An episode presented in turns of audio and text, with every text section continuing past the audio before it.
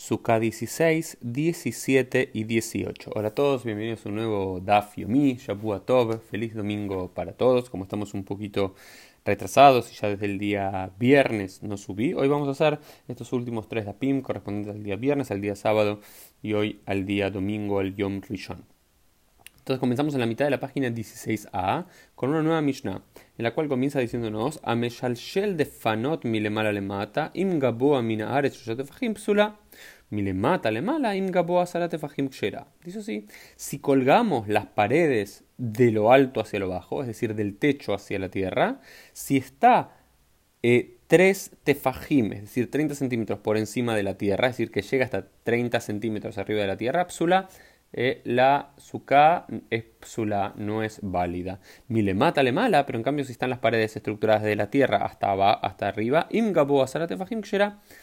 si llega hasta los 10 tefajim, Shera, si llega a los 10, a los 10 de Fajim, es decir, al metro, está Kasher. Entonces, ¿cuál es la discusión? Esta, esta discusión eh, tiene que ver con el concepto eh, general de labud, esto lo vamos a ver, y otro concepto de good asik, okay, good asik, que como es, es así.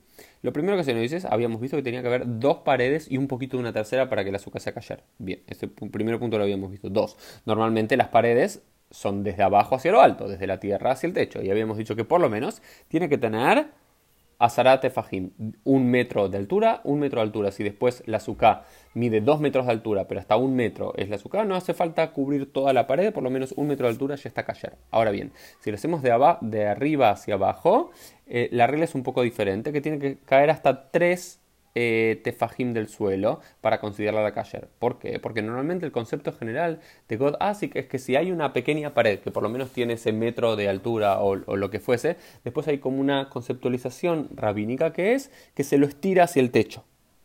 Como que no importa eso, como que se va estirando. Conceptualmente esa pared la podemos ver e imaginar que se estira hacia lo alto, por lo cual consideramos que está completa. Ahora bien, si es desde arriba, desde el techo, desde el zhaj del azúcar hasta abajo, no tenemos la misma percepción porque normalmente las paredes van de abajo para arriba y no al revés. Entonces, ¿cómo hacemos para que sea callar si no llega hasta el suelo completamente? Por lo menos que esté a 3 tefajim. ¿Por qué 3 tefajim? Porque es el concepto de la bud. ¿Qué significa la bud? Eh, ya lo habíamos visto por los que nos vienen estudiando con nosotros el Maseket Terubin y el Maseket Chobat. Es cualquier aproximación que estás a 30 centímetros de algo a 3 tefajim, los rabinos lo consideran como si está unido.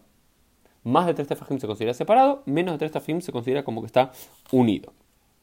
Esto hasta aquí. Continuamos entonces un poquito más con la, con la quemará. Ya llegamos y avanzamos un poquito a la página 17a. En la página 17a encontramos una nueva Mishnah. Una nueva Mishnah que nos dice lo siguiente: Irhiketasihuj el mismo concepto. Si alejamos el tzhaj de las paredes 3 tefajim, 30 centímetros, la azúcar está psula, la azúcar no es válida. ¿Por qué? De vuelta, porque si se considera que hay una vir, que hay una separación, ¿ok? Y dice la quemará, dijo Rab Abba, eh, Avir posel el aire nulifica y hace inválida en 3 tefajim. Es decir, no podemos tener en ningún lugar del techo, del zhaj, de lo que cubre la azúcar, más de 3 tefajim, es decir, más de 30 centímetros de ancho o de largo sin estar cubierto. Eso considera que la azúcar no está cubierta del todo, por lo cual es inválido. Entonces, ¿qué nos dicen esto? Que el techo, el zhaj de la azúcar puede estar separada un tefaj, dos tefaj y hasta 3 tefajim, hasta 30 centímetros de las paredes. Podemos dejar como un pequeño aire ahí a los costados y después todo se, se cubre. Si está más de de 30 centímetros no se lo considera válida la azúcar porque no se lo considera como que está unido. Este es el concepto eh, general. Otra de las cuestiones que nos dice la, la, la, Mishnah es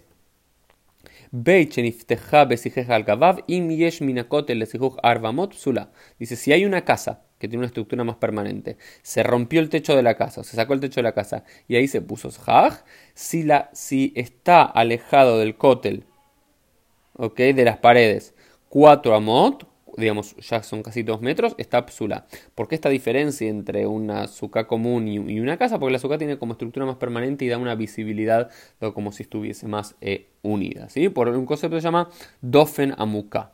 ¿sí? Bien. Esto es otro eh, de los conceptos que aparecen en la página 17a. Y luego llegamos ya eh, a ver qué más podemos compartir. Em, con ustedes hoy. Bien, el otro concepto que, aparece acá es eh, el concepto de Aruba. El concepto de Aruba es un makom patuach un lugar abierto en el techo. Si en cualquier lugar del techo hay más de tres tefajim, Ahí se considera como que toda la azúcar es inválida, no solamente el lugar en el cual uno se sienta ahí abajo no se considera parte de la azúcar, sino que toda la azúcar está inválido. Y en relación a eso, el concepto de la bud, este concepto de que eh, podemos, puede haber una distancia hasta, hasta 30 centímetros, hasta 3 de fajim de distancia y igual se lo considera unido, no solamente en las puntas, sino que también hay una discusión en la quemará, pero termina siendo la laja, que es yesh la bud baemsa, que también hay este concepto de la bud incluso en la mitad. Entonces, por ejemplo, no sé, si cubrimos una azúcar de una punta a la otra, pero en el medio dejamos 30 centímetros de fajim o un poquito menos, toda la azúcar se considera válida y es totalmente eh, Y esto fue un poquito el DAF Yomi del día. Nos vemos Dios mediante en el día de mañana.